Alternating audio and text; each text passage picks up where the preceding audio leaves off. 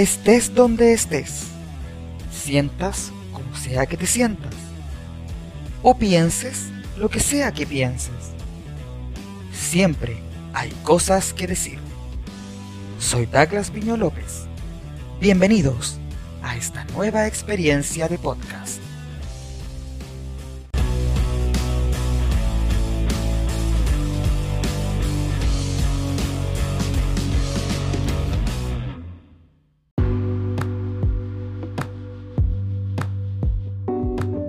Hola, hola a todos, bienvenidas, bienvenidos a una nueva edición de Siempre hay cosas que decir.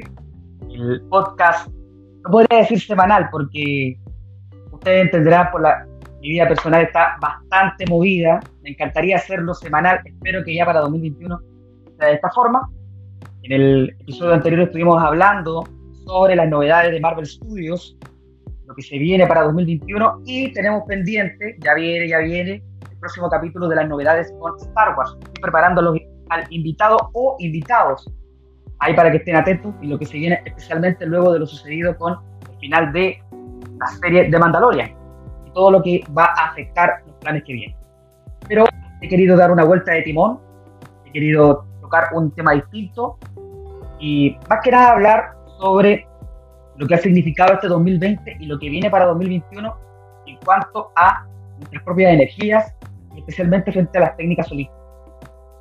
Hay tengo una persona muy especial para mí que se ha especializado en las temáticas del tarot. Justamente quiero conversar con esta persona lo que la motivó a, llevar, a llegar a este camino y todo lo que eh, ha vivido también durante este 2020 y lo, cómo se siente frente al 2021. Ella es una amiga muy especial, nos conocimos en la universidad, eh, estudiamos, no podríamos decir que estudiamos juntos, pero y nos conocimos dentro de, las clases, del contexto universitario, tuvimos una gran conexión personal desde el primer minuto y hasta el día de hoy hemos llevado una amistad de, podríamos decir, y siete años probablemente, si no es que más, lo cual es un gran valor, es un gran tesoro, porque las amistades en la sociedad que vivimos hoy no tienden a durar tanto, las relaciones no tienden a ser tan largas. Pero hoy justamente quiero hacer homenaje a esta gran amistad e invitar a este proyecto a mi gran amiga, profesora y ahora también especialista en el tarot, Katy Flor. Aquí la presentamos. Hola Katy, ¿cómo estás? Hola Douglas, muchas gracias por eh, invitarme eh, en este espacio. Estoy un poquito nerviosa y ansiosa. Tranquilidad. Tranquilidad. nuestro público siempre es tranquilo. Nuestro público que no, nos escucha desde diversos lados. Está comprobado, he estado haciendo análisis. Obviamente, nuestra gran parte del público es de Chile, pero también nos escucha gente en Estados Unidos, nos está escuchando gente también en el resto de Latinoamérica. A través también de las distintas plataformas en, eh, de podcast. Recuerden que tenemos, tenemos obviamente Spotify, estamos en Anchor y también nos hemos unido a otras plataformas como Apple Podcast y, y iVoox y otras también similares. Y por ahí nos pueden encontrar. También recuerden seguirnos en Instagram, arroba siempre hay cosas que decir, donde vamos a subiendo los detalles de todos los capítulos. Katy, ¿cómo estás? Eh, ¿Cómo ha estado tu vida en estos últimos meses?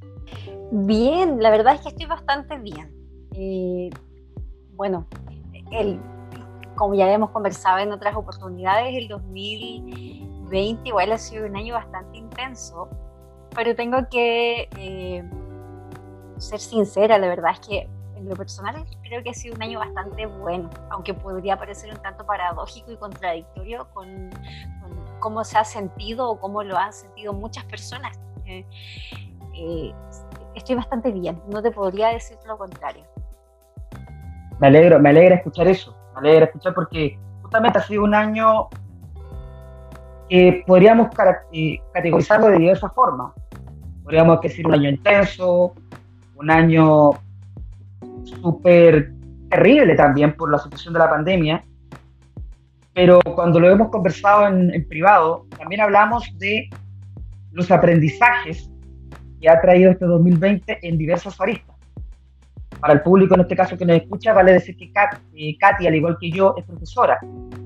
Ella es profesora, ella es maestra, aunque ella se dedica, ella es maestra en el contexto universitario, a diferencia mía que soy maestro en este caso lo que es eh, primaria, secundaria, lo que son colegios.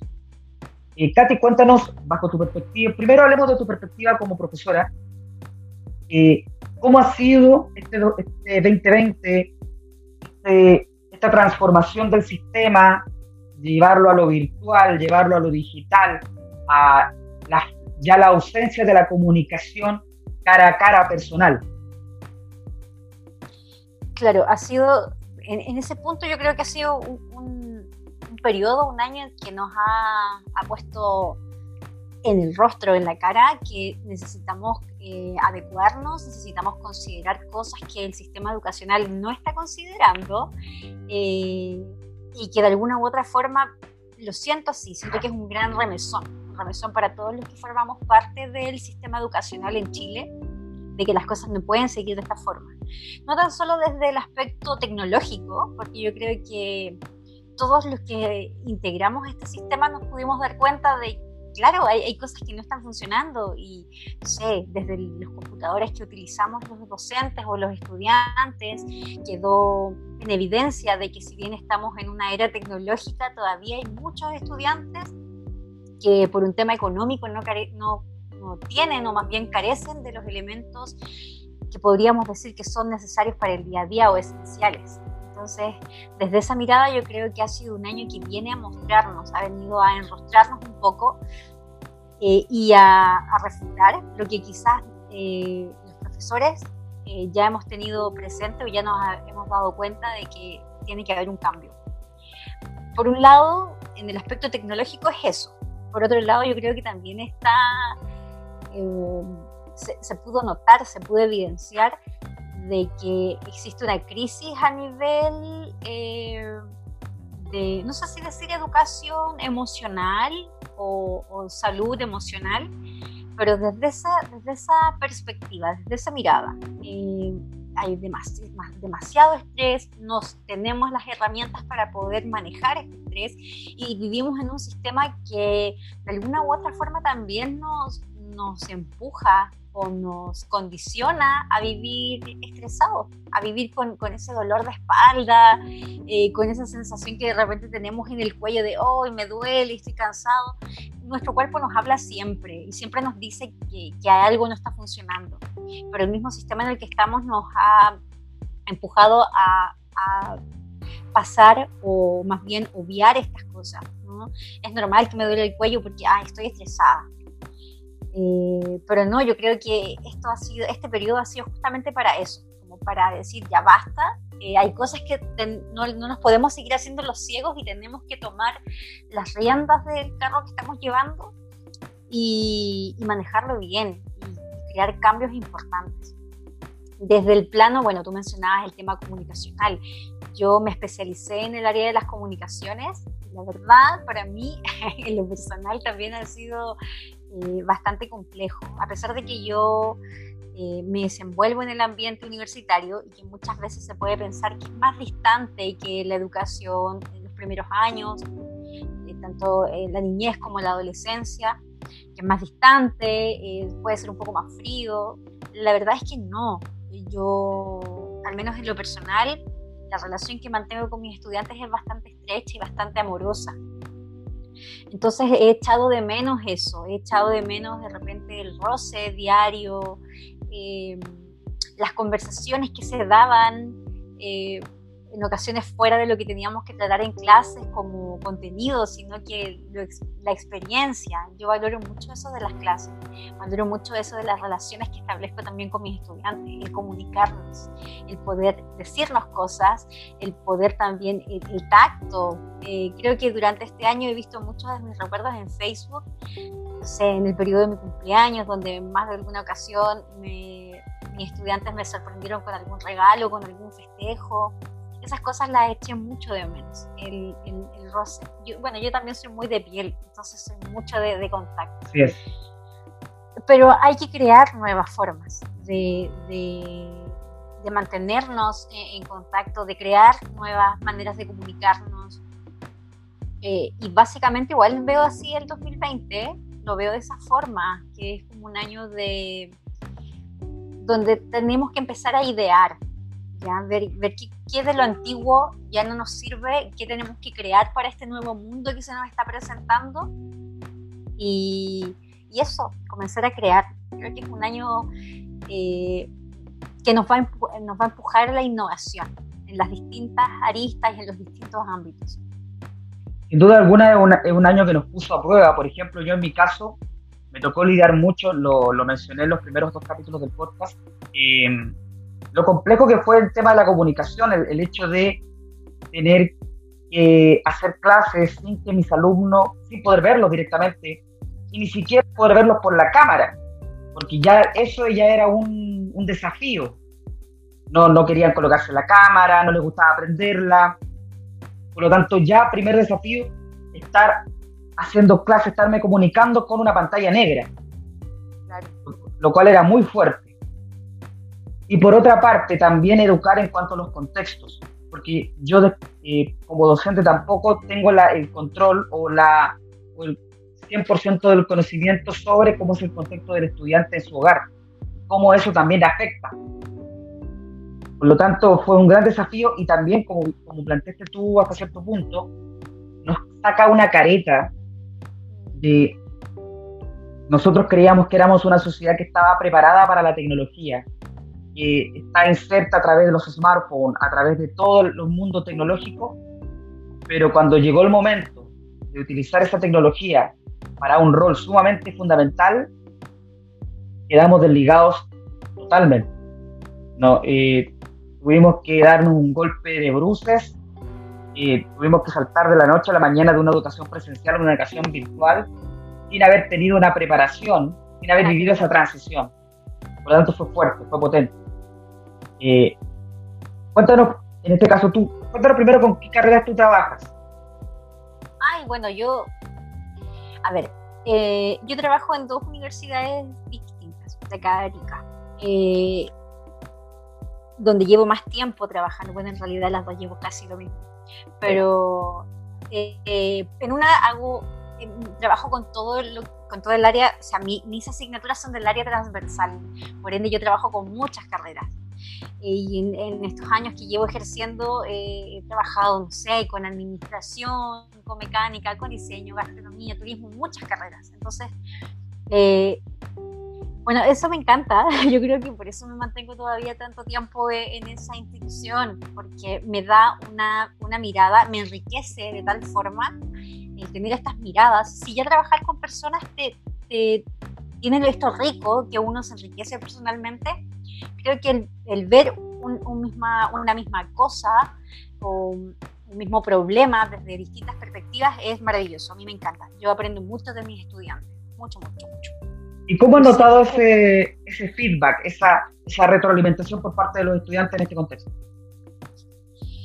Mira, es que yo en esta institución que te menciono, bueno, a mí la realidad se me cambió 100%, porque yo ahora estoy realizando clases asincrónicas, lo que quiere decir que trabajamos en modo cápsula. O sea, yo subo la cápsula de contenido a una plataforma y el estudiante accede a ese contenido. Es decir, que nuestro contacto cara a cara mm, casi no existe, más allá de los mensajes que podemos dejarnos a través de esta misma plataforma. Eso en bueno, en una institución propiamente tal. Entonces, bueno, eh, cuando a mí me, me, informaron esto también, como profesora de comunicación, pedagoga de formación, fue crisis. Se, te cae el mundo encima, es terrible. Fue la torre, fue la torre, el arcano de la torre. Eh, si, si, lo graficamos, es justamente una torre que en su parte, en la parte más alta, en la cúspide, le cae un rayo y caen dos personas. Yo así me sentí, así lo puedo graficar. No, es terrible. Eh, pero ¿qué significa este? Y no lo había, no había hecho ese análisis hasta ahora, qué bueno que lo mencionamos. ¿Qué significa esto? Un, una rey me significó. ¿Cómo yo puedo acercar? Porque, como te digo, yo soy muy de piel, me gusta mucho el contacto con mis estudiantes. ¿Cómo yo puedo transformar esta plataforma que me están entregando y cómo yo me puedo acercar, cómo yo puedo demostrarle a mi estudiante, no sé, que en este momento estoy feliz o que en este momento tengo ganas de compartirte algo, de qué forma lo puedo hacer. Porque claro, me vino a destruir todo lo que yo tenía consolidado. A todos los cambios de paradigma. Claro, eso fue, un cambio de paradigma. Entonces, eh, me encuentro en esta situación. Lo primero que hice fue sentir mal, sentirme mal, eh, porque dicho sea de paso, yo estuve con una licencia bastante larga. Yo dejé el aula el 24 de septiembre del 2019 eh, por problemas de salud. Y bueno, después no ingresé hasta creo que agosto de este año, estuve casi un año fuera. Es decir, que yo viví el estallido social que tuvimos acá en Chile, viví la primera parte de la pandemia, el primer semestre de pandemia lo viví en mi casa, eh, en esta, yo le llamo retiro espiritual, porque fue un retiro espiritual. Vale decir que fue lo, vale decir paréntesis que fue lo mejor que te pudo haber pasado también. Claro, como, o sea, como persona, pero como profesora, cuando yo me reincorporo, yo ya estaba preparándome para comenzar mis clases, preparando el material, las planificaciones, ideando actividades, lo que yo hacía eh, como tengo, como soy de asignaturas transversales, yo trato siempre de, si bien el contenido es el mismo, yo siempre lo apego mucho a la disciplina. Si me toca trabajar con el área de mecánica, por ejemplo, voy a enfocar mi carrera para estudiantes, o sea, mi asignatura para estudiantes de la carrera de mecánica. Y todo lo que tú vas a encontrar va a estar relacionado con la mecánica. Si trabajo con estudiantes de diseño, también voy a enfocar mis actividades para los estudiantes de diseño. Por eso te digo que me enriquece mucho, porque la verdad es que si bien no soy una experta en las disciplinas en las que he trabajado, me permitió conocer muchas cosas que antes no conocía. Entonces estoy en todo este periodo de planificación y en, me llega un correo, recuerdo, donde me informan que desde este, desde este semestre, segundo semestre de 2020, mi asignatura pasa a modalidad sincrónica, eh, online, y bueno, me explican todo y yo quedé como, ¿qué? Fue como, ¿de qué me están hablando?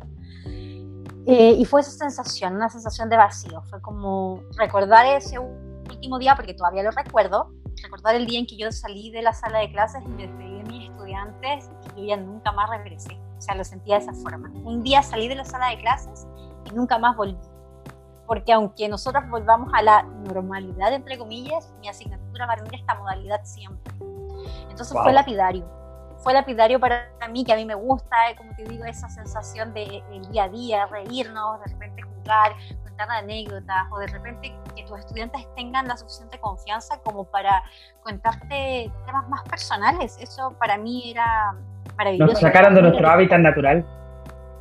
Claro, pero a diferencia sentía yo que, eh, a diferencia de mis colegas, que en algún momento iban a regresar o tenían la esperanza de que podían regresar, yo ya no la tenía, porque mi asignatura iba a tomar esta modalidad.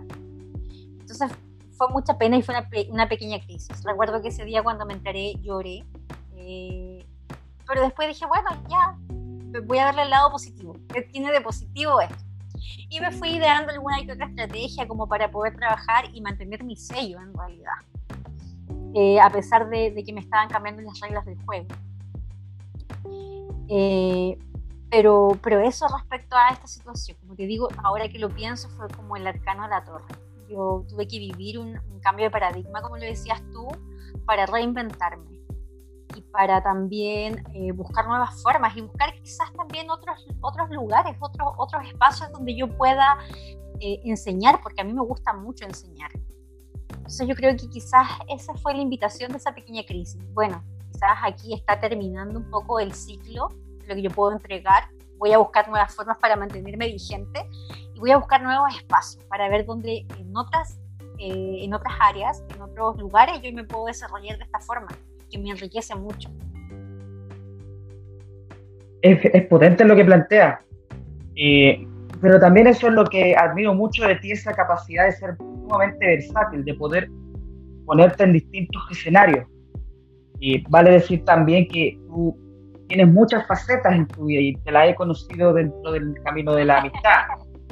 Tú eres, eres profesora, tienes toda tu experticia como docente, eres también pintora, tienes tu cover que realiza en tus ratos libres, tienes también un lado de escritora, que hay momentos que lo has sacado a relucir, pero justamente en esta última etapa que tú estabas mencionando, tú eh, te redescubriste y encontraste una, podríamos decir que una nueva vertiente, eh, un nuevo camino, que es, en este caso, el mundo del tarot.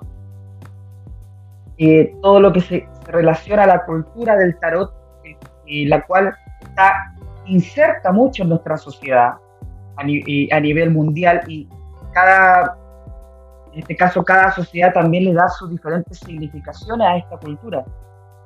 Antes de adentrarnos en sí en, los distintos parámetros, eh, me gustaría saber qué te lleva a acercarte a la cultura del tarot y, y qué objetivos, qué planteamientos tú tenías en el antes de ello y en el momento. Ya, a ver, a mí el tarot siempre me gustó. Desde niña me gustaba, me gustó todo lo holístico. Yo creo que fue un reencuentro en realidad con todo esto. Antes de estudiar tarot, porque lo estudié, eh, antes de estudiar tarot, eh, estudié, me formé como terapeuta floral. Eh, pero fue justamente en el periodo de crisis fue todo en el periodo de crisis. A ver, como te decía, siempre sentí gusto por las técnicas holísticas, por, la, por las terapias holísticas desde muy niña. Eh, pero de alguna u otra forma sentía que las personas que ejercían esto tenían que tener un don y yo no me sentía eh, lo suficientemente capaz o más bien lo suficientemente bendecida como para tener este don. Eh, siempre me gustó el horóscopo, siempre me gustó la astrología, siempre, siempre me gustó, me llamaba mucho la atención. Pero como te digo, no me sentía, no sentía que, yo había sido la elegida para tener este don y poder eh, trabajar con él y entregarme a, un servicio para los demás. Porque ahora lo veo de esa forma, ¿ya? Entonces, la verdad es que siempre fue como mi gusto, de lo, eh, me gustaría, pero yo sé que no voy a poder, o yo sé que esto no es para mí, tenía amigas, tenía conocidos que trabajaban con tarot, seguía también a tarotistas, a astrólogos, a terapeutas en redes sociales, en YouTube. Y la verdad es que siempre los veía así como bien enaltecidos. Ellos estaban en un altar para mí y yo escuchaba y aprendía de lo que ellos transmitían. Eh, el año 2019 para mí, bueno, eh, fue un momento no sé si llamarlo de crisis, pero fue un, momento de un remesón, ¿ya? Y eh, coincide, es que en realidad no sé si coincide. Eh, cuando tú voy a entrar a explicar un poquito algo de lo que manejo de astrología. Entre los 28 y 30 años, nosotros entramos a un periodo que se le, se le conoce como el retorno de Saturno, que, se le, que comúnmente es como la crisis de los 30, ¿ya?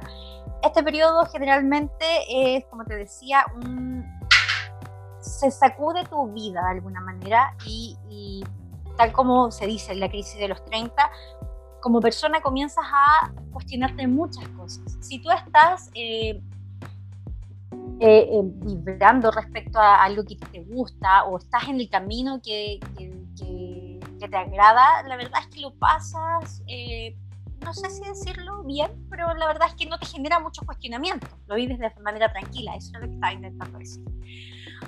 Pero cuando, cuando no es así, eh, la misma vida se encarga de alinear los caminos para que puedas eh, acercarte a, no sé si llamarle tu propósito, tu misión, pero acercarte hacia aquello que, eh, que, que, está en conexión contigo.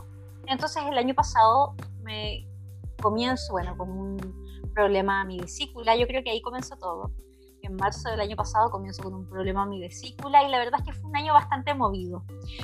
Eh, también en mayo de ese año fallece mi abuelo materno, que fue bien importante para toda mi formación. Eh, entonces eh, había mucho dolor, mucho dolor en mi vida y entre todo ese dolor después me entero que estoy embarazada.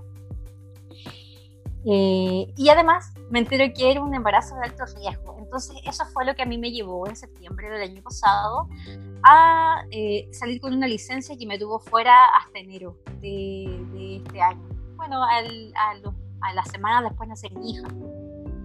Entonces estuve eh, en mucha crisis. Y dentro de este periodo de crisis es que comienzo a formarme como eh, terapeuta floral y entre o sea, de manera paralela comienzo a interesarme por el tarot y justo una una tarotista que admiro mucho, que es Eve Casenave, que me encanta ella, pequeña también, eh, anuncia que va a, a, realizar un curso de tarot aquí en Arica. Entonces fue como ya, esto lo tengo que hacer, lo tengo que hacer porque ella vivía en ese tiempo en Santiago, pero se traslada a Arica y hace el curso de tarot acá.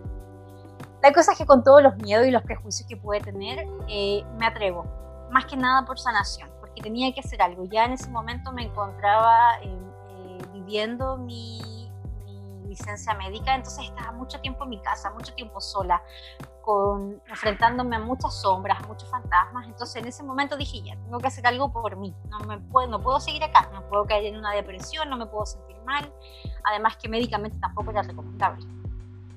Entonces dije, ya lo voy a hacer. Y por último, si es que no aprendo nada, porque mi visión era esa, no voy a aprender nada. Si no aprendo nada, eh, no sé, algo me quedará. Y es así como comienzo en este camino me, me conecto poco, o, me reencuentro más bien con, con el tarot. Eh, después de que comencé con este proceso, muchas cosas también me hicieron mucho sentido eh, y me sirvió también como terapia personal. Yo creo que más allá de que de, la visión que se tiene del tarot o de las terapias holísticas, la astrología y todo eso. Es casi como que eh, te van a predecir el futuro. Yo creo que tiene que ver con el conocimiento personal. Es una herramienta de crecimiento personal, de conocimiento personal, que de alguna u otra forma nos entrega o nos canaliza mensajes, pero justamente para eso. Y también es la línea que yo sigo respecto al tarot. Una, una visión más terapéutica Claro, porque es interesante tocarlo desde ese punto. Hay muchas personas que tienen este prejuicio, lo hemos hablado antes tú y yo, eh, cuando, cuando empezaste a seguir este camino, porque mucha gente se queda en el prejuicio de que el tarot se basa netamente en el tema de las supuestas predicciones. Y cuando, especialmente cuando uno va a hacer las propias lecturas, se queda con ese pensamiento cuando uno, uno ve que es una cosa mucho más allá. Es un tema también de interpretación, de reflexión, de, y de autoplanteamiento de la vida de cada uno sobre cómo lo ve a través de la lectura y de, cómo las cartas ayudan a también a generar ese proceso de resignificación. Proceso que no todos están preparados para hacer. Incluso yo mismo en momentos, lo hemos conversado tú y yo, que eh, yo también a veces soy un poco tosudo en hacerme ciertos replanteamientos de vida que obviamente después con el paso de los años eh, termina eso jugándome ya sea para bien o para mal. Es decir, debía haber dado, seguido este camino, esta intuición, o, o quizá no, o quizá no debía haber seguido con este otro camino. Ese tipo de cosas. Y lo hemos hablado y me interesó mucho que tú te entraras en esta dinámica. Así que en ese sentido lo planteas claro, como te decía, mira, más allá de, como tú lo señalas, de, vivir el futuro, que en realidad eso es lo que la gente conoce como tarot o asocia tarot. Eh, voy a ver la suerte, voy a conocer mi futuro. Quiero que me, den una visión de mi futuro, de qué, de, qué se viene para el próximo año, qué se me viene el próximo mes, si esta relación me va a resultar o no me va a resultar, me está engañando o no me está engañando. Es como lo que, lo que la mayoría de las personas conoce respecto al tarot. Ahora, eh, no sé si es una nueva mirada, la verdad. Eh, ya adentrándome un poquito más a esto, eh, es algo que lleva mucho tiempo. Lo que pasa es que se, se le está valorando más. O sea, lo estamos tomando como una herramienta terapéutica. Mm, retomando un poquito lo que decíamos del 2020, este año yo creo que ha sido un año que viene a ordenar también las cosas, a, ordenarnos a nosotros mismos y está pidiendo, es como de alguna u otra forma eh, el contexto que estamos viviendo nos está pidiendo que nos conozcamos más a nosotros mismos, ya que, que tengamos una conexión con nosotros. Eh, la forma en la que... Un muy terapéutico. sí, te exige la terapia, te lo está exigiendo.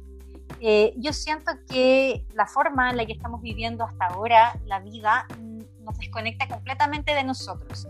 Tanto que, bueno, y tú lo sabrás también, cuando llegamos a la adolescencia, al final de, la, educación eh, media, el cuarto medio aquí en Chile, los estudiantes salen eh, o, se terminan estos años de educación y, y claro, y ahora es, ¿y qué hago ahora? O sea, no me conozco. Tienes que elegir una carrera, pero ¿cómo la elijo?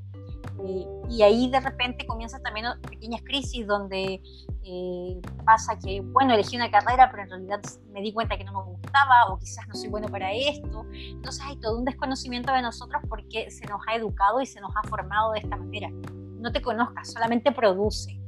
Eh, y vas a ser exitoso en la medida que tú vayas produciendo y produciendo más y más cosas. En la medida que tengas una riqueza monetaria, eres la persona más exitosa del mundo.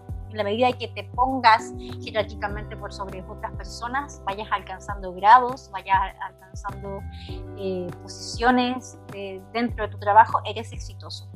Pero te conoces realmente, sabes si claro, yo no justamente lo que estás diciendo, uno no llega a conocerse realmente en esa etapa. Uno piensa que en la adolescencia eh, es, el, es el momento para conocerse a sí mismo y que tú llegas, este caso, a cuarto medio o fin de secundaria, como lo pueden llamar en otro lado, y tú dices, ya estoy preparado para lanzarme a la vida, para, la, para lanzarme al agua y que me lleve el mar para donde me lleve. Pero no es así. Tú llegas a la universidad y tú crees que quieres hacer una carrera y después te das cuenta con, no solo con lo que uno podría llamar la realidad, sino con lo que significa conocerte a ti mismo. Claro, y que en realidad todos nos han pintado eso de que tenemos que ir a la universidad. O sea, si tú sales de, la enseñanza media y no vas a la universidad, eh, fracasaste. Eh, no se nos, a, eso voy, no se nos muestra de repente o no se nos forma eh, para ver todas las otras posibilidades que existen. Si en realidad el camino no es uno, hay muchas variantes de este camino. Eh, pero desconocemos eh, cuál es nuestro camino justamente porque no nos conocemos a nosotros. Porque, bueno, quizás los más osados eh, o, quienes se preocuparon un poquito más de, de, hacer otras cosas en el colegio que no solamente prepararse para las evaluaciones, tienen un, conocimiento de qué cosas les gusta a través de las, de las academias que ofrecen los colegios, pero eso igual es bastante acotado.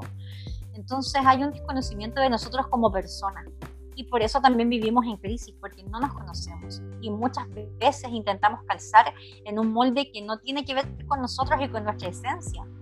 Y sufrimos y la pasamos mal y no entendemos qué nos pasa y por qué me siento de esta forma. Entonces intentamos entrar en moldes que nos vendieron que era lo que teníamos que hacer y no tienen relación con nuestra esencia en muchas ocasiones. Eh, y bueno, estas terapias holísticas, principalmente el tarot, que es lo que yo estoy manejando en la actualidad, dentro de, algunas otras, busca eso, que tú te conectes contigo. Y la verdad es que si empezamos a analizar el tarot en su forma, eh, en su estructura, te encuentras con que presenta arquetipos. Ya el tarot nos presenta distintos arquetipos. Está formado principalmente de 78 cartas 22 de estas cartas son los arcanos mayores que nos muestran arquetipos de la vida. ¿Ya? Así, por ejemplo, nos vamos a encontrar, no sé, con el, con el arcano 4 que vendría siendo el, emperador y que simboliza al padre, o nos encontramos con eh, la, la, emperatriz que simboliza a la madre. ¿Te fijas? Tiene, tiene representaciones de la realidad que están presentes y eso hace justamente que nos sirva para poder trabajarlo en terapia y desarrollar y trabajar estos aspectos que, yo te señalo de autoconocimiento, más allá de que prediscamos el futuro y saber si en algún momento me voy a, ganar o no me voy a ganar la lotería.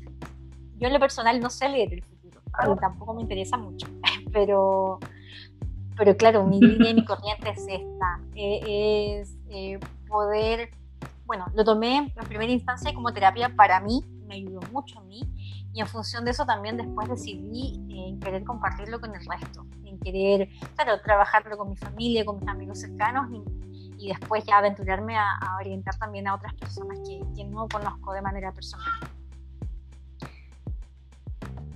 Bueno que tocaste ese, ese último punto. Cuéntanos eh, cómo ha sido este proceso de pasar a las orientaciones hacia otras personas, eh, incluso en momentos sacarlas del prejuicio de lo que significa el tarot.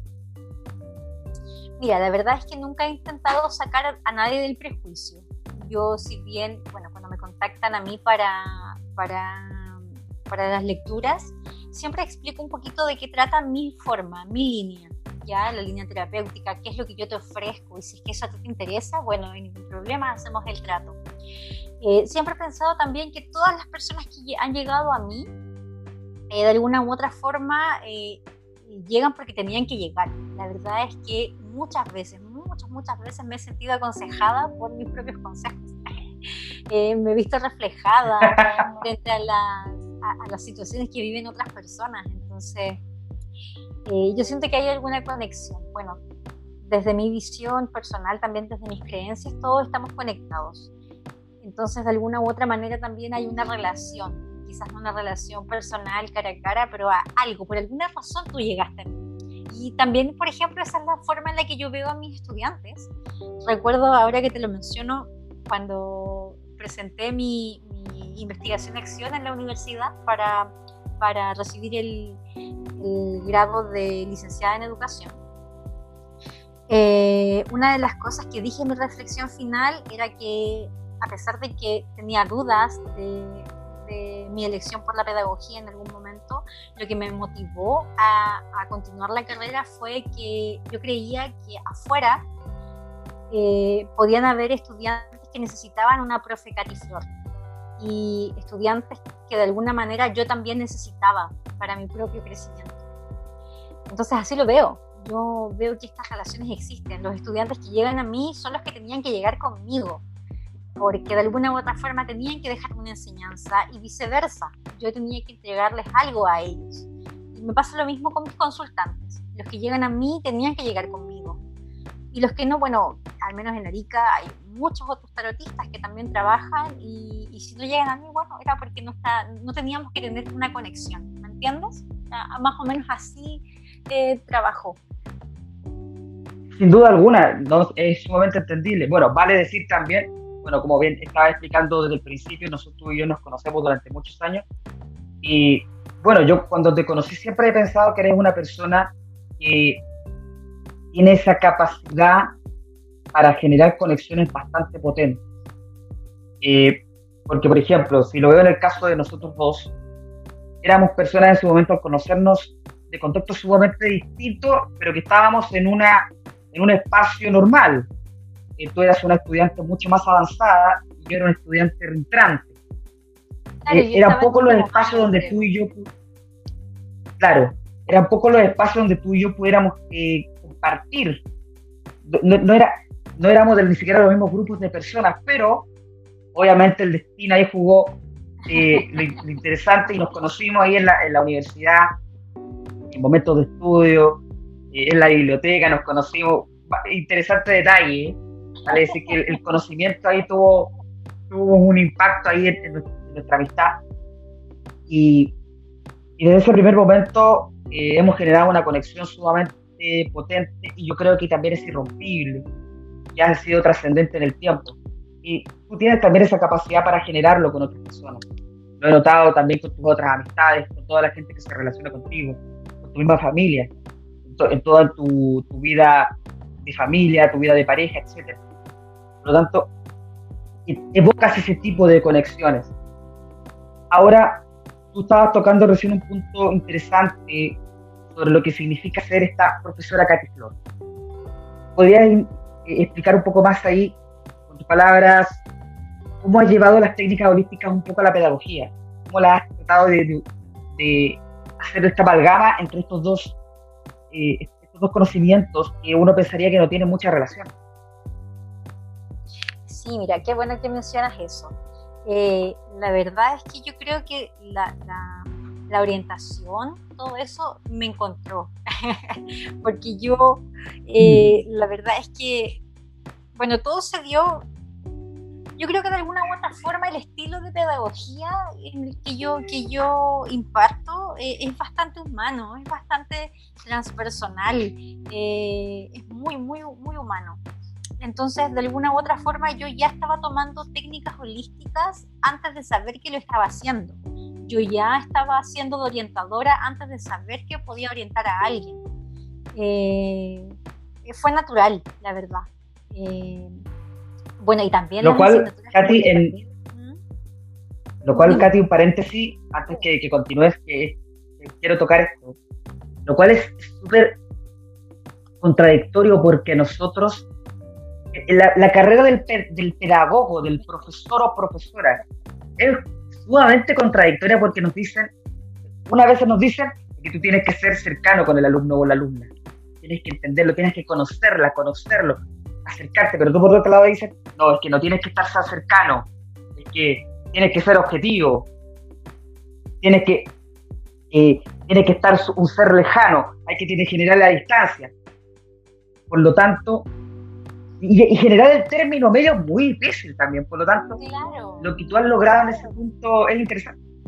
Sí, mira, si pensamos que, bueno, yo egresé de la universidad cuando tenía 24 años y comencé ese mismo, bueno, a los meses después de haber egresado, egresamos en diciembre, yo ya en marzo estaba trabajando de manera incipiente en la universidad.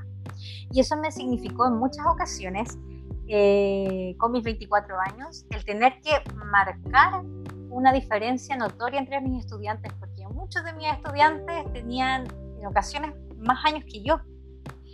Entonces, claro, si bien, y también sucede con, el tema de las terapias, tú tienes que ser lo suficientemente objetivo, pero al mismo tiempo lo suficientemente cercano para que la otra persona tenga confianza contigo. Pero al mismo tiempo, como te decía, tienes que manejar una objetividad, no puede estar tu prejuicio de promedio. En realidad la persona no está buscando un juicio de valor, está buscando una orientación. Y sucede lo mismo con la pedagogía.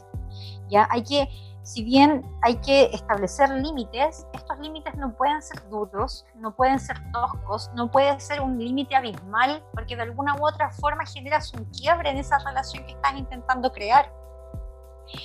Eh, claro, si, si, bien hay que establecer reglas para que caso de la terapia, ese, ese consultante no piense que tú estás estableciendo perdón, una relación de amistad, sino que más bien una relación de terapeuta-consultante, sucede igual con el, con el estudiante. Tienes que ser lo suficientemente cercano como para que él pueda tener eh, eh, cercanía, valga la redundancia, contigo, pero al mismo tiempo que él no, entienda que tú estás buscando otra cosa, que no estás buscando una amistad o que no te vea como un par, sino que te vea como alguien eh, de quien puede aprender. La verdad es que eso a mí se me, ha dado, se me ha dado muy fácil. Yo nunca he tenido algún problema eh, con algún, en el caso de los estudiantes, con algún estudiante que piense o malinterprete mis intenciones. Yo creo que siempre ha sido eh, claro, es la profe que es más joven, de repente y quizás el resto de profesores que puede tener, pero es la profesora. Eh, es graciosa, es cariñosa, es atenta, pero es la profesora. Y yo lo he sentido siempre de esa forma. Eh, nunca he tenido un conflicto respecto a eso. Y lo mismo me pasa también con en las consultas, o sea, claro, siempre hay un respeto de promedio en ambas situaciones y en ambos roles la verdad es que no se me ha hecho difícil. Qué, interesante y me, agrada eso, me, impacta, me impacta que no se te haya hecho difícil, bueno, pero también es un punto que habla de tu experiencia, de la experiencia que has tenido y que ya, de los años que tienes en el cuerpo haciendo docencia. y eso habla muy bien de ti, en este caso, de todo lo que has aprendido. Ahora, volviendo un poco al planteamiento de las técnicas holísticas, ¿Cómo te ha tocado analizar este 2020? ¿Cómo, lo, ¿Cómo se ha podido interpretar en base a los conocimientos holísticos? Ya, a ver, eh, yo desde el año pasado, ya cuando comencé a ver a través de la astrología, en algunos seminarios también en los que asistí, después también hacerlo desde el tarot, eh, yo sabía, tenía conocimiento de que venía un año importante, un año de cambio. El, año pasado fue eh, a nivel social un, año bastante marcado, bastante fuerte. Siempre creí que por ahí podía estar la, el asunto. Se veía como un año bastante movido y pensé que podía ser la continuación de lo que había pasado o había iniciado el año 2019. Me sorprendió cuando vi que era una pandemia. claro. Y no lo esperaba, pero se veía como un año eh, de cambios. Mm, no lo consideraba como un año tan, tan eh, remecedor, como, que nos viene a remecer tanto. La verdad es que me sorprende también un poco. Ahora, si pensamos en el año que, si hacemos el cálculo con la numerología, y lo, pasamos a los arcanos, los arcanos mayores, claro, del, tarot, encontramos que este año eh, corresponde al 4, ya que vendría siendo el arcano número 4, que habla del emperador. el, emperador o la energía del emperador nos habla de un año que viene de alguna manera a ordenar aquello que no está ordenado o aquello que está en desorden. Por ende va a ser un año movido eh, respecto a las estructuras. Muchas estructuras que ya no tenían eh, relación con la vida que estamos viviendo se iban a romper porque ya no tenían insisto, no, no, no, estaban relacionadas con la, con la esencia del ser humano que somos en la actualidad. Entonces, Nuestro sistema educativo. Claro, claro. Yo cuando lo comencé a analizar y comencé a ver cómo se daba todo, era eso. O sea, muchas cosas, muchas estructuras tienen que caer, caer porque tienen que darse nuevas estructuras y nuevas formas de vida. Este año viene a poner orden. Y si pensamos, por ejemplo, que para poder un orden o establecer un orden, tenemos que sacar muchas cosas, muchas cosas que se tienen que erradicar. Eh, las ideologías, por ejemplo, las creencias que son limitantes o que están arcaicas y no tienen relación con lo que somos en la actualidad, tienen que caer, tienen que, que transformarse, ¿ya? Eh, pensando también en la misma energía del arcano 4, nos encontramos que eh, es una, una energía eh, bastante dura si es que no somos capaces también de fluir con las circunstancias. Como yo lo observo, como yo observo este 2020, creo que es un año que viene a enseñarnos que tenemos que ser flexibles. Que claro, tenemos que planificarnos y organizarnos, pero tenemos que tener también la flexibilidad como para cambiar de planes en algún momento, si así lo requiere la, el contexto en el que estamos, la situación. O sea, claro, ordenémonos, organicémonos, pero no seamos lo suficientemente rígidos como para que ese cambio eh, no sea doloroso o nos cueste. Eso al menos desde mi interpretación, desde, lo, desde cómo he podido vivir y observar el, el 2020. Es sumamente interesante porque tú hablas justo de, de los cambios de la estructura.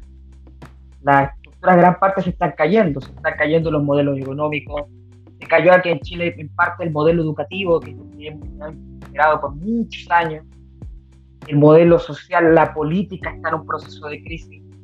O sea, los estamentos que muchos años atrás hubiéramos creído que eran los más rígidos que teníamos, hoy en día están cada vez más endebles y pueden caer tan simple como un castillo de naipes y nuestra propia vida está, se, está resignificando, está tomando nuevos ribetes. Es decir, que si lo hemos conversado tanto contigo, lo he conversado con muchas personas que en este 2020 no hemos aprendido cosas nuevas o no hemos, no hemos logrado ese planteamiento de cambio potente, todo lo que estamos viviendo no va a servir para nada, porque tenemos que salir distintos. Tenemos que salir diferentes. Tenemos que salir con algún aprendizaje nuevo. Desde lo más remoto, desde lo más mundano, porque, por ejemplo, he tomado eh, em, comentarios de muchas personas. Gente que aprendió a hacer pan, que aprendió a hacer tantas cosas en el hogar, que le dedicó más tiempo a su familia, a sus niños, a sus hijos, que se dedicó quizá a tener una vida mucho más saludable, a, aprender carpintería, a aprender florería. Eh, por ejemplo, en el lado personal, eh, retomé mi lado de coleccionista de cómics, que lo había dejado de lado por muchos años. Eh, este proyecto como tal, el podcast, nace como una especie de resignificación a mi forma de cómo yo me quiero comunicar ante la sociedad. Por lo tanto, son muchos procesos.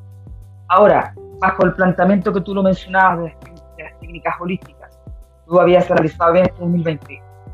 Tocando un poco las técnicas y tocando también un poco tu apreciación personal. ¿Sientes que este es un proceso que va a tener una continuidad en 2021 y mucho más allá? ¿O es algo que nace en el 2020 y se cierra en el 2020?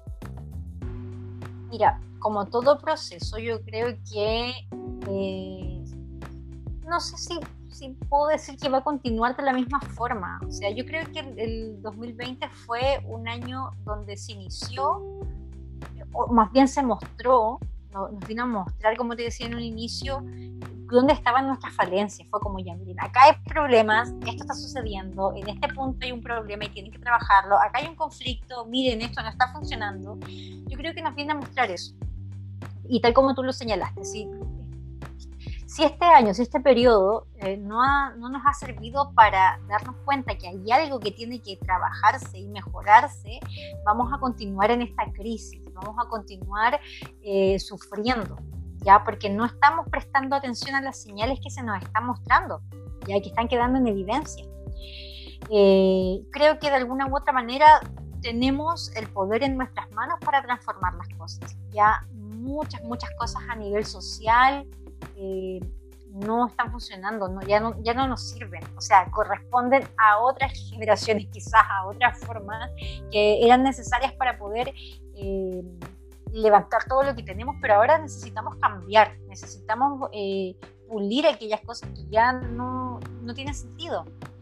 Ahora, creo y por lo que también he visto muchos de los astrólogos es que eh, se vienen muchos cambios, muchos cambios. No sé si, si todos los pasaremos igual de, eh, de críticos como el 2020, pero creo que si pensamos en que al llegar al primero de enero del 2021 todo va a volver a ser como antes, no lo creo. Yo creo que no, Hay que, eh, esta nueva normalidad que se le llama, no tiene que ver tanto con, con el eh, volver a como éramos antes, sino que tiene que ver, eh, tiene que ver con el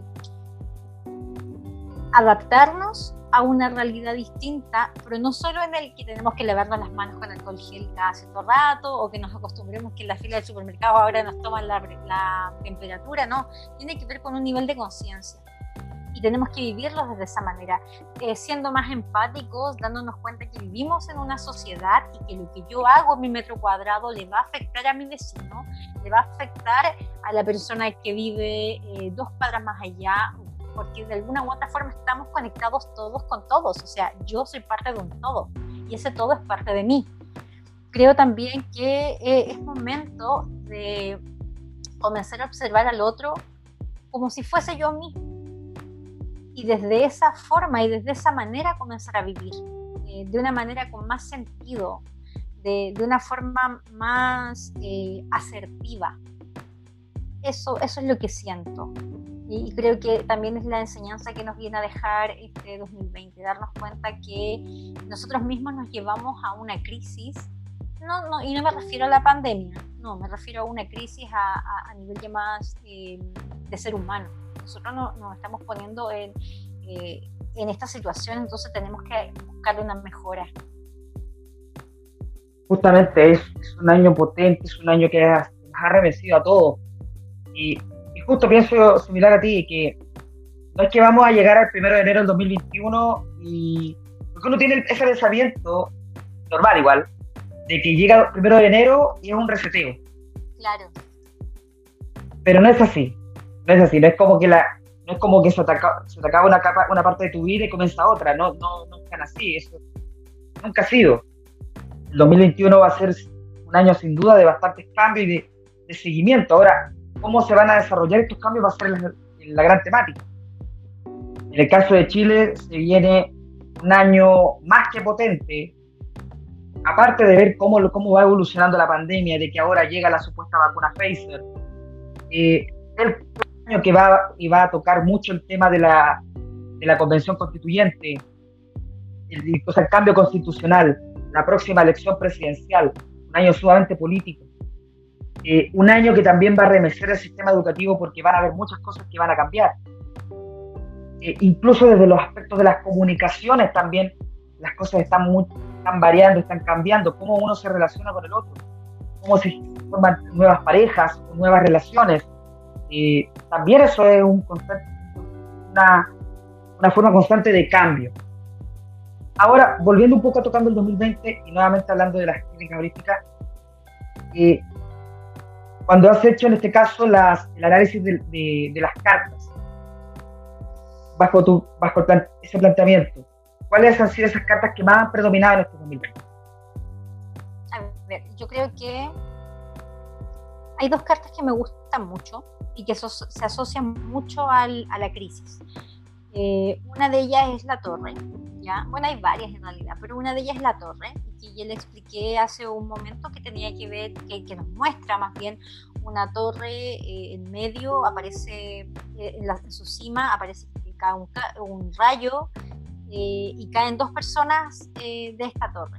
¿ya? Esa carta simboliza periodo de crisis, pero una crisis necesaria. Al mismo tiempo una crisis que no viene a nivel personal, sino más bien es una crisis colectiva, que va a obligarnos de alguna manera a romper nuestras creencias, nuestras ideologías, pero para que algo nuevo nazca, para que eh, es, como, es como atacar o más bien romper lo viejo, porque ya no tiene sentido eh, para poder crear algo nuevo. Eh, la otra carta que siento que tiene relación con este año es el colgado, que es mi carta favorita, es mi arcano favorito. De hecho, es mi arcano del año, de, de, mi arcano personal, que habla justamente con la nueva mirada. Uno cuando habla del colgado, y la estoy buscando en este momento y no la puedo encontrar, uno cuando habla del colgado, eh, a simple vista se asusta, que aparece un hombre eh, tomado, y mira, están las dos juntas, en la torre con el, con el colgado aparece un hombre atado de su pierna eh, izquierda, ¿ya? Y con las manos amarradas atrás, pero aparece iluminada su cabeza, ¿ya? Eh, y justamente esta carta nos habla de las nuevas perspectivas. Ya nos habla que a través de la crisis o a través de esas situaciones que podrían parecernos complejas, tenemos que tener la suficiente iluminación, la suficiente claridad mental como para ver la realidad de una manera distinta. Porque toda crisis nos va a traer crecimiento personal y una nueva forma de ver la realidad. Creo que este 2020 viene a traernos eso. Yo sé que mucha gente ha sufrido, yo sé que mucha gente lo está pasando mal, que de repente desde mi comodidad y desde, eh, claro, desde la fortuna que he tenido, de repente eh, es fácil decirlo, pero es el momento de que aprendamos a, ver, a verlo desde esa forma. Eh, y desde los actos individuales, cómo yo como, como Katy, como ser individual, puedo también contribuir para, mí, para que mi comunidad tenga una forma distinta de ver las cosas. Cómo yo como individuo puedo contribuir para vivir en un mejor lugar. Y con esto me refiero no necesariamente a hacer grandes cosas, sino que eh, casi como el trabajo de hormiga, yo como, como ente pequeño de esta sociedad voy a trabajar en conjunto para que nosotros completos como sociedad podamos tener un lugar o un, buen pasar. Esas creo que vendrían siendo desde mi mirada y desde mi perspectiva las cartas que representarían a este 2020. Entonces sería la torre y el colgado, interesante. Es, claro. Uno podría, por el solo nombre, uno podría, es impotente, pero obviamente la interpretación, el planteamiento que tú das es sumamente asertivo. ¿Cuántas cartas son en total del tarot? Son 78 cartas. Son 78. 78, claro, 22 arcanos mayores que como te decía nos hablan nos habla de arquetipos de la vida y 56 arcanos menores que de alguna u otra forma nos va hablando de pequeñas, no sé si pequeñas, pero situaciones más concretas de vida, ¿ya? Bueno, y ahí también hay una, una distinción eh, respecto a estas otras eh, estas otras cartas, los arcanos menores. ¿ya? Me dijiste, me dijiste dijiste, perdón, 70 y... 78. 78. Y cuando, y cuando tú realizas una lectura, ¿utilizas la 78? Yo utilizo la 78, claro. La 78. Y dentro de la 78, hay, como lo, hemos planteado antes, eh, uno ahí va diciendo a la persona que vaya sacando y a partir de la elección se genera una interpretación. Claro, depende una lectura, de la lectura que yo haga, claro, depende de la lectura. Hay veces en que, bueno, generalmente yo voy guiando la lectura y función de la consulta que me haga el consultante, voy elaborando mi interpretación. La verdad es que yo soy un intérprete. E, esa yo creo que es mi función. Yo estudié para ser un intérprete de este lenguaje, si lo vemos desde el área del lenguaje y de la comunicación. Yo interpreto, yo descifro estos mensajes que me, que me entrega el tarot y te doy un mensaje, o más bien lo interpreto. Pero no es que. Y ahí va lo que yo te decía, sabes que yo sentía antes que era, es como el don, es un don que me entrega el, el, universo, ahora no lo veo así, yo creo que todos tenemos la capacidad de, es que bueno, si lo llevamos a otro plano, todos también tenemos muchas capacidades y muchos dones. O sea, si, si, tú, por ejemplo, tú como Douglas, en algún momento te interesas en esto, podrías fácilmente dominarlo y hacerlo. Si en realidad tiene que ver con eso, con un aprendizaje. Ahora, claro, uno le entrega el amor y su propio sello, cómo hace las interpretaciones o cómo vive el tarot. Pero ya. Pero, permíteme diferir un poco, permíteme diferir un poco, porque aquí está. Eh, yo lo, nuevamente, para los que me están escuchando, lo veo de aquí desde la perspectiva ya, tirándolo más para lo personal, para, para la relación que existe entre nosotros dos. Ya. Yo, sí yo sí considero que tienes un don, te lo mencioné al principio, esa capacidad de conectarte con los demás, de generar esas relaciones de, de amistad o de conocimiento con otras personas con una, con una intensidad fuerte y, la capacidad de poder, de, una buena interpretación. Y lo hablo justamente desde lo personal, porque en este caso nosotros dos subimos conectar sumamente bien e incluso muchas veces hemos descubierto cada vez más que hay cosas que nos unen, y con gustos similares, y nuestra está siempre ha sido un constante aprendizaje el uno del otro. Y yo creo que eso también lo reflejas mucho con, con tu gente cercana y con la gente que se acerca a ti. Y eso yo también lo considero un don. Y lo considero como una especie de, no sé si llamarlo sexto sentido, pero que te ayuda mucho al, al momento de la lectura. porque yo pienso que igual es muy importante que para que una persona también recurra a una lectura de tarot, también tiene que abrirse y generar ese espacio de confianza, generar esa apertura de mente y también esa apertura de, espíritu, de alma, para que tú entres y, generes esa conexión. Claro, es que eso tiene que ver también con, mis habilidades personales, con, con, las cualidades, las aptitudes que yo he desarrollado, pero eso ya como persona, o sea, como tú lo señalas, yo, yo he trabajado mi empatía, yo, mire, todo esto ha sido un trabajo, no es que yo haya, yo haya sido, tú me conociste en un periodo de mi vida donde yo también ya tenía un trabajo personal incipiente, pero y tiene y volvemos al tema del conocimiento de, más bien desde del desconocimiento que tenemos de nosotros mismos. Probablemente estas cualidades yo las tuve desde niña pero nunca las vi hasta que claro comencé a trabajar en mí comencé a, prestar atención a lo que yo era y comencé a aceptar mis sombras mis, estados de luz al mismo tiempo y claro resaltar aquellas cosas que son positivas y que son positivas para mí como para los otros. Pero así como tú lo señalas, el tema de, que uno tiene que, como terapeuta, tiene que, claro, mostrar cierta empatía, sucede lo mismo con las clases como profesora. O sea, porque un estudiante sí se abre contigo como profesor, pero no se abre con el profesor X, por ejemplo. Y es porque en ti encuentra una empatía, es porque tú llegaste al corazón de ese estudiante y él sintió esa confianza para abrirse contigo. Entonces tiene que ver más con las habilidades personales. Claro que las podemos llamar dones, la, pero, pero no, es que, no es que solamente vivan en mí, no son exclusivas de mí, tú también lo puedes desarrollar, también lo pueden desarrollar otras personas. Siempre y cuando, claro, trabajemos en nosotros y tengamos el interés de desarrollar este tipo de, de aptitudes. A lo que yo voy es que no es algo exclusivo de mí, no es que un ángel vino y me puso a la luz y me dice, este es tu don, sino que todos pueden acceder a él. Es un conocimiento que está eh, para todos. Todos pueden siempre y cuando tengan el interés de hacerlo y el interés también de trabajar en esto.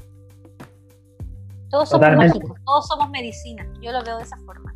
Puede sonar muy cliché. Eh, no tanto. Muy hippie, pero yo creo que todos, todos somos luz y sombra.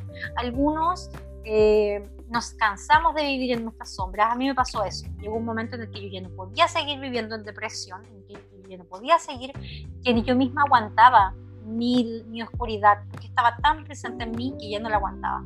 Entonces fue como necesito ayuda, pero esa ayuda no la busqué para ayudar a otros, esa ayuda la busqué para mí. Primero fui yo, como tengo que salir de acá porque si no, si no salgo de aquí, lo que sigue es, no sé, el suicidio.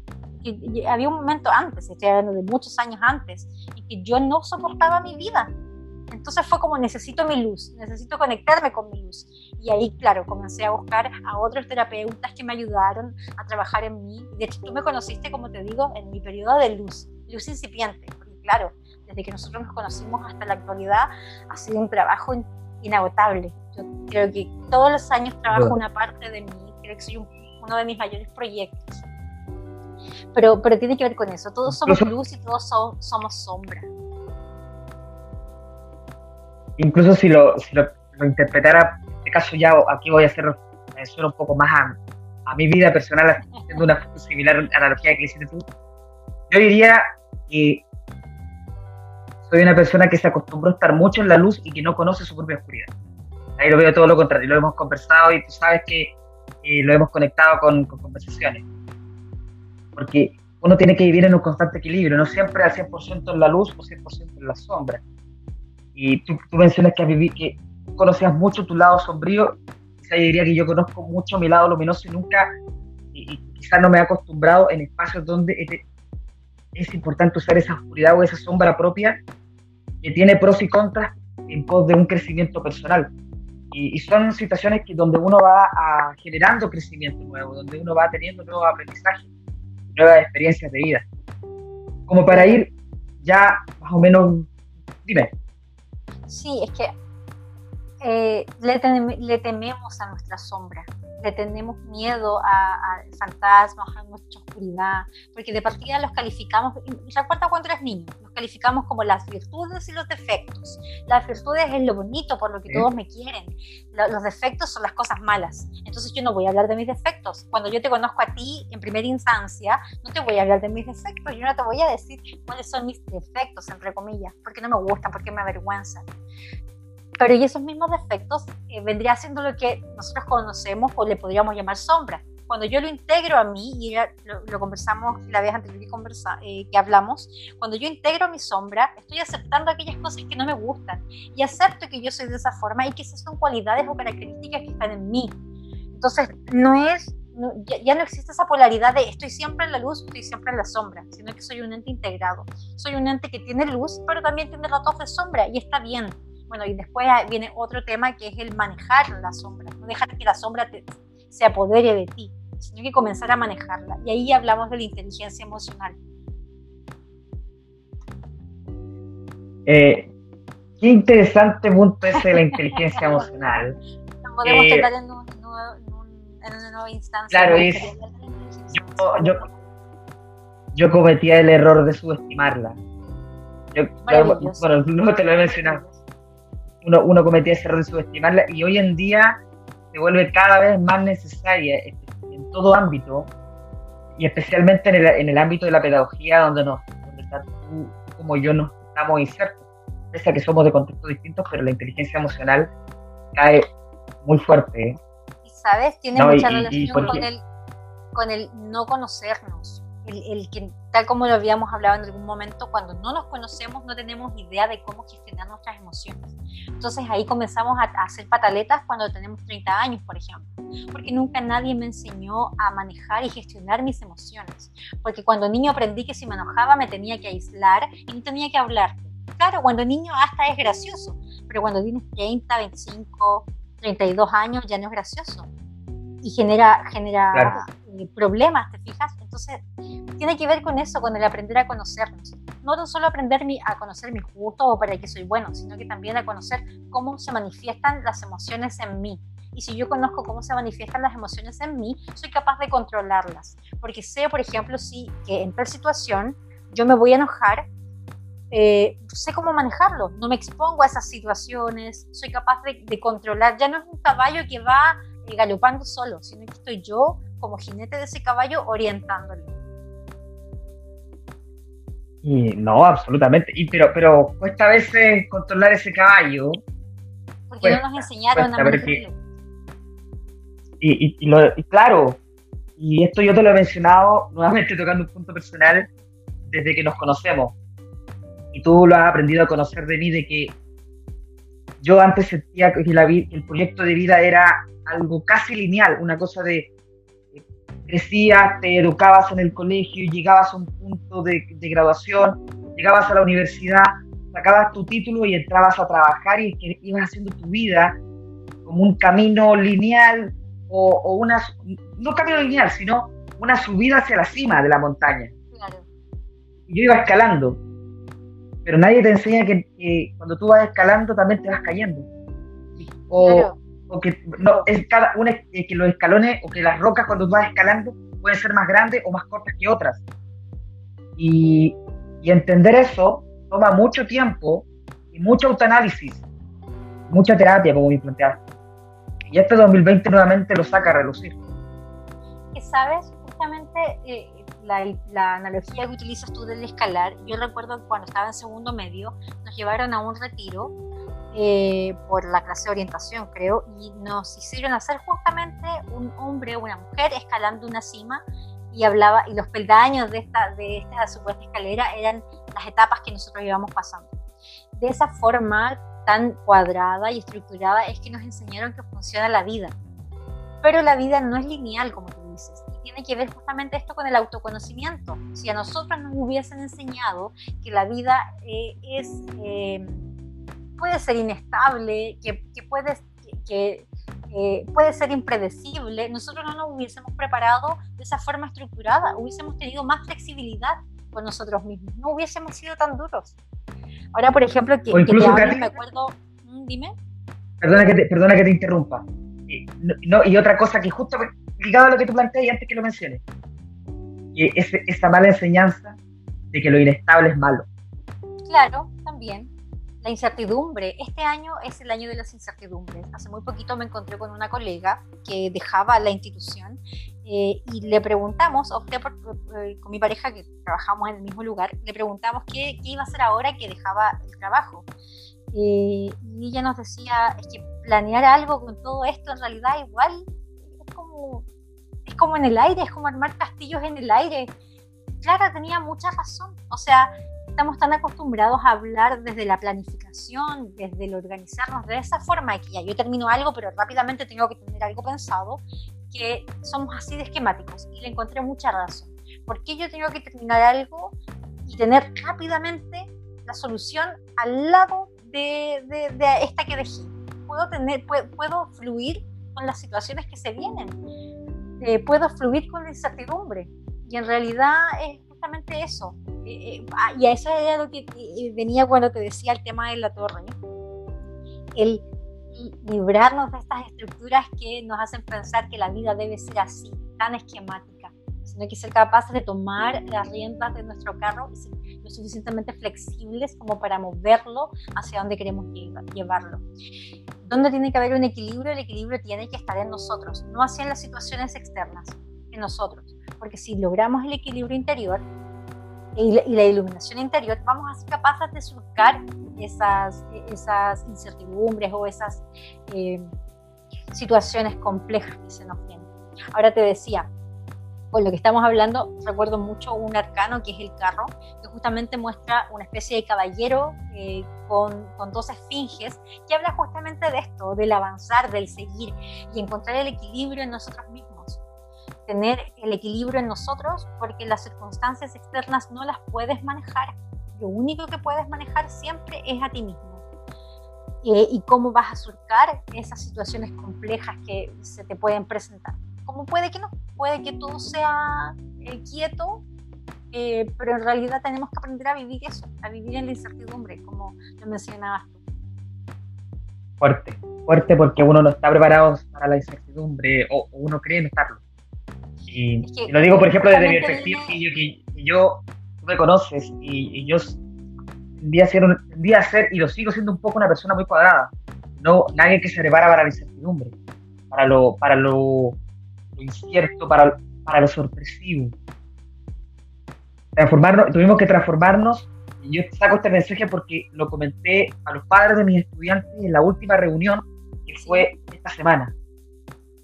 Yo les dije, este 2021 hay que aprender y tenemos que transformarnos en personas adaptables, en seres adaptables frente a todo, incluso una especie de camaleones. ¿Por qué? Porque el, porque el 2020 y el 2021 eso, han probado ser una vorágine. Por lo tanto, ante una vorágine tenemos que saber adaptar. No sé si estás de acuerdo. Sí, yo creo que sí creo que tiene que ver justamente con eso. Bueno, tú señalas que no, se han estructurado de esa forma. nos, han estructurado de esa manera. Y es momento también de, quitar estas, eh, estas creencias obsoletas. La vida no es así, la vida es impredecible y hay que amar esa, esa incertidumbre, esa sorpresa que nos puede aparecer. E insisto, el equilibrio está en nosotros. Wow, wow, tremenda frase, tremenda frase, el equilibrio está en nosotros. Para ir cerrando un poco ya esta, esta sesión, me gustaría hacerte una pregunta para, para ir concluyendo. Frente a, lo vivido este 2020, frente a todo lo que hemos conversado en este capítulo, ¿qué significa para ti hoy ser Katy Flor? Ay, es maravilloso. Ay, voy a llorar. Katy Flor es maravillosa. Es maravillosa, yo la amo. Eh, cuando, bueno, te voy a hablar un poquito de, no cuando nace Katy Flor, yo creo que se estaba gestando, no sabía que estaba, estaba por, por gestarse y convertirse en esto. Eh, una de mis primeras terapias fue con un psicólogo de la universidad, eh, no recuerdo su nombre, sé que es Michael, pero no recuerdo su apellido. Si llegas a escuchar esto, Michael, muchas gracias, fuiste el, el principal motor para este crecimiento personal. Escobar, Michael Escobar, si, si lo escuchas, muchas gracias, creo que nunca te las he dado.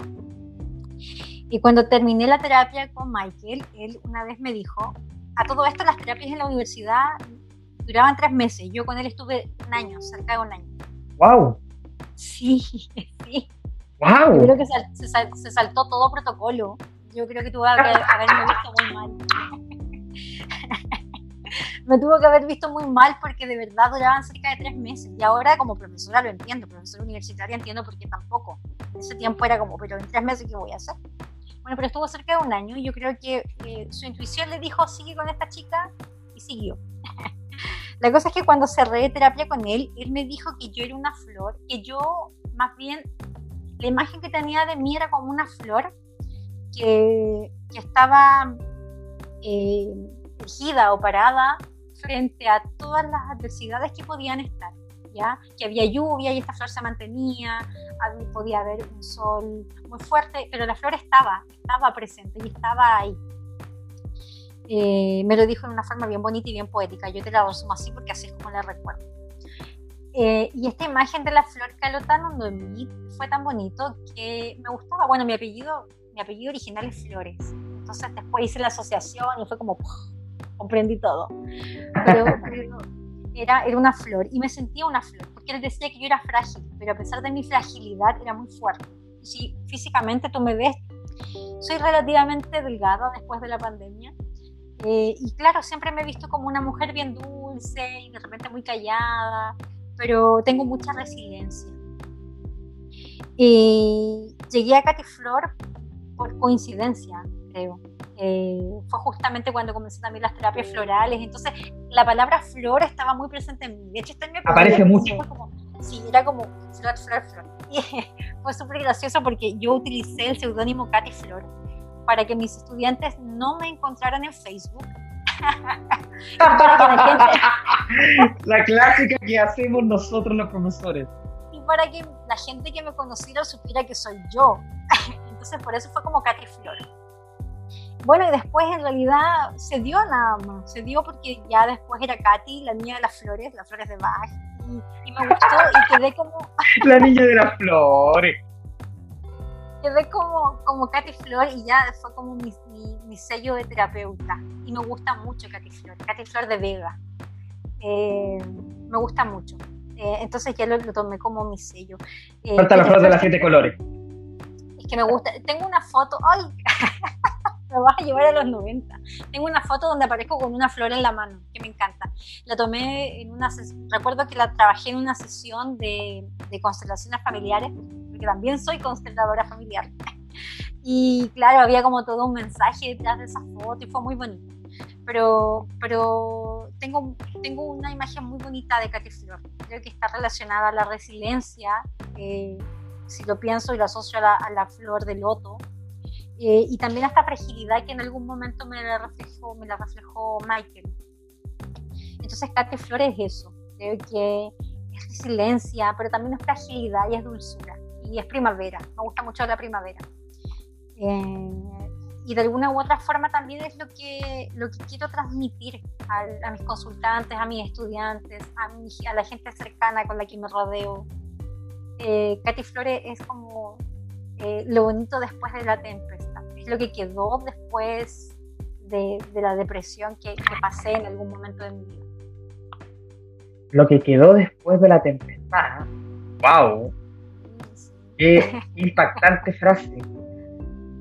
Porque sin, bueno, obviamente, nosotros, que nos conocemos, tú viviste una de antes, te lo has dejado claro. un huracán tuve muchos años de depresión, tuve muchos años de depresión que evidentemente como, bueno, ahí tendría que entrar a hablar de mi vida ya más personal. Eh, una depresión que me cerca desde los 16 hasta los 20 años y que, en realidad, como te decía, el tema del periodo de la sombra. Entonces, eh, pero soy muy resiliente y agradezco eso, ¿sabes? Agradezco cada una de las cosas que me ha pasado en la vida porque yo actualmente me siento muy conforme con la vida que tengo y con la persona que soy. Y si yo no hubiese vivido cada una de las cosas que tuve que vivir, no lo sería. Entonces agradezco eso, agradezco cada uno de los instantes en los que me sentí triste porque ahora soy feliz, soy muy feliz. Y eso es lo importante y eso es lo, es lo principal, la búsqueda de la felicidad. Obviamente tiene ciertos caminos. Eh, antes de finalizar un poco, ¿quería mencionar algo, Karin? Sí, por favor, porque tiene que ver. no, por favor cómo vivimos la felicidad y cómo vivimos la tristeza. A veces las tomamos como opuestos, pero en realidad son emociones. No hay emociones ni buenas ni malas, ¿ya? Eh, entonces, bueno, hagamos un podcast, o sea, perdón, un, capítulo para hablar de, las emociones. Hablemos, atrevamos a hablar de la inteligencia emocional, eh, porque me gusta ese tema, me gusta mucho. Pero, pero bueno, no hay emociones buenas o malas, nosotros les damos esa, esa categoría y claro, ahora me siento feliz porque estoy en equilibrio, pero también hace, creo que ayer, ayer tenía mucha pena y tenía también un poco de rabia, creo que me dormí un poco triste, pero, ¿sabes? Ya no está como antes, por ejemplo, cuando tenía depresión, ya no está esa sensación de, de que esta pena es más grande que yo. Y eso es inteligencia emocional y eso es manejar las emociones. Claro, tengo pena ahora, pero eso no quita que yo sea feliz o que yo, o que yo me sienta en equilibrio. Tengo pena, yo sé que la puedo manejar duda alguna, duda alguna el manejo de las emociones es, total. Para ir cerrando, eh, justamente eh, para llegar a unas, especie de conclusiones, para mí es muy especial este capítulo, es, muy importante para los capítulos que ya he creado de, Siempre hay cosas que decir, porque, bueno, te lo he comentado en la interna, es una de las personas que me inspira a hacer este proyecto, porque tú muchas veces me lo, me lo comentaste no directamente con la idea de crear un podcast, sino que bajo las conversaciones y la amistad que hemos llevado durante años, me hacía ese hincapié que yo tenía que también resignificar un poco la forma como yo me estoy expresando y que puede plantear ciertos mensajes que no lograba desde la pedagogía o de sacar mi lado de comunicador y de mucha gente también además de ti me lo hizo me lo hizo saber. Y nace este proyecto en base a, a tanto a tantos, y tantas apreciaciones y tú fuiste una de las más importantes en base a la, amistad que nos une. Por lo tanto, yo te quiero agradecer no solamente tu participación en este episodio, sino también haber sido de las personas que me inspirara para, para crear este proyecto. Por lo tanto, nuevamente reitero que este episodio, en lo cual hemos hablado de las técnicas holísticas y también de tu rol como pedagoga y todo lo que ha significado para tu vida, eh, en lo personal es muy importante, te lo agradezco, te agradezco tu tiempo eh, te agradezco la disponibilidad. Y, como bien dices, te espero también para una próxima ocasión donde podamos hablar un poco de las emociones, del mundo, que, ahí, porque nos gusta hablar de esto también y porque también a veces chocamos con, Katy, vale decir, que ella siempre trata de redescubrir un poco en ese sentido, porque a veces tiende a ser un poco, o no es tosco, sino que quizá a veces uno, yo siendo una persona súper emocional, aún así también cuesta a veces expresar emocional. Y ahí Katy ha sido una persona que me ha ayudado mucho en ese sentido. Para ir cerrando, Katy, eh, palabras finales sobre lo que tú esperas para este 2021 y para también ir cerrando este, este capítulo de hoy. Eh, siento ya y esto solo desde el sentir, desde lo que yo he podido observar y de lo que me dice mi intuición también, que es un año de muchas emociones, el 2021. Ya igual entramos el, justamente el 21 de diciembre entramos a la era de Acuario. Entonces igual hablamos de, mucho, mucha transformación, una transformación bastante importante. Desde lo personal siento que tiene que ver justamente con el tema emocional. De hecho, barajaba ahora mientras tú, mientras tú hablabas y me parece el caballero de copas. ¿ya? Las copas agua nos hablan de las emociones, del manejar, del dirigir nuestras emociones. Ya siento que también eh, por ahí tiene que primar o, nacer nuestro, nuestro avance, ya integrar nuestras emociones. Separamos mucho cuerpo-mente, eh, mente-emoción.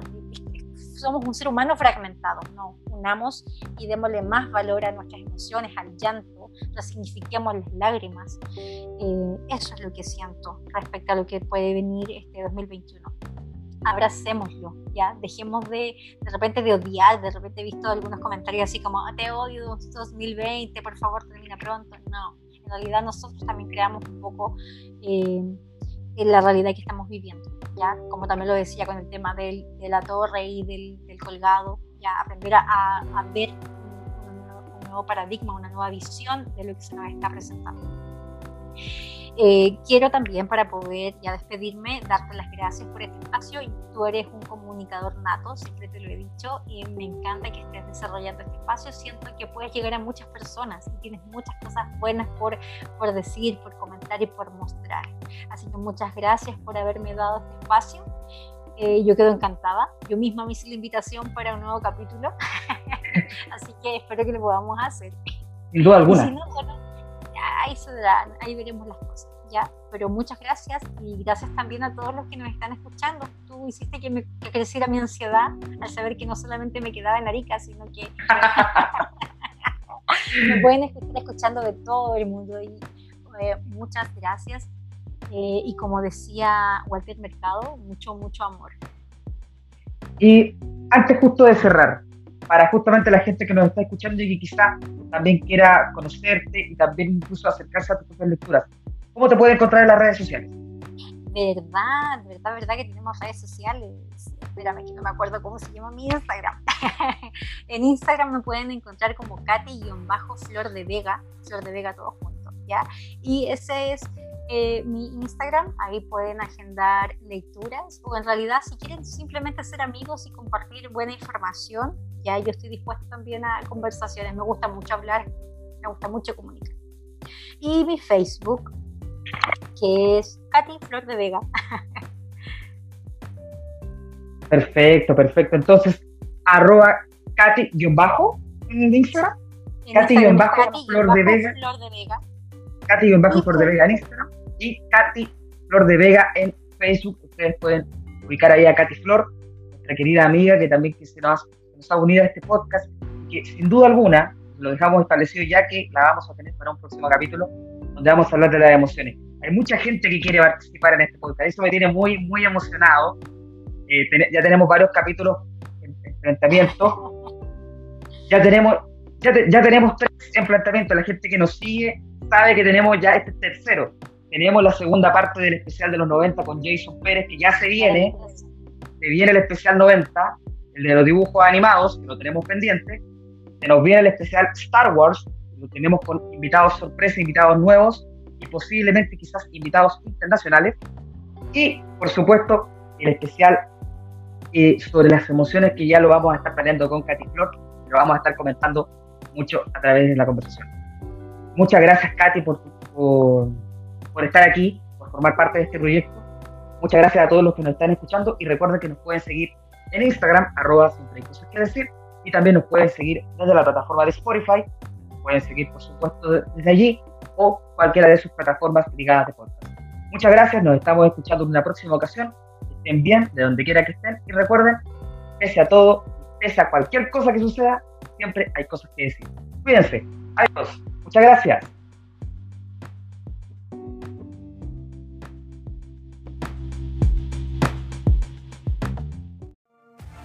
Comparte este capítulo a través de todas tus redes sociales, utilizando el hashtag gato.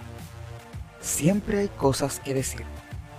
Y si quieres puedes seguirme a través de mis redes sociales, arroba en Twitter e Instagram. Muchas gracias.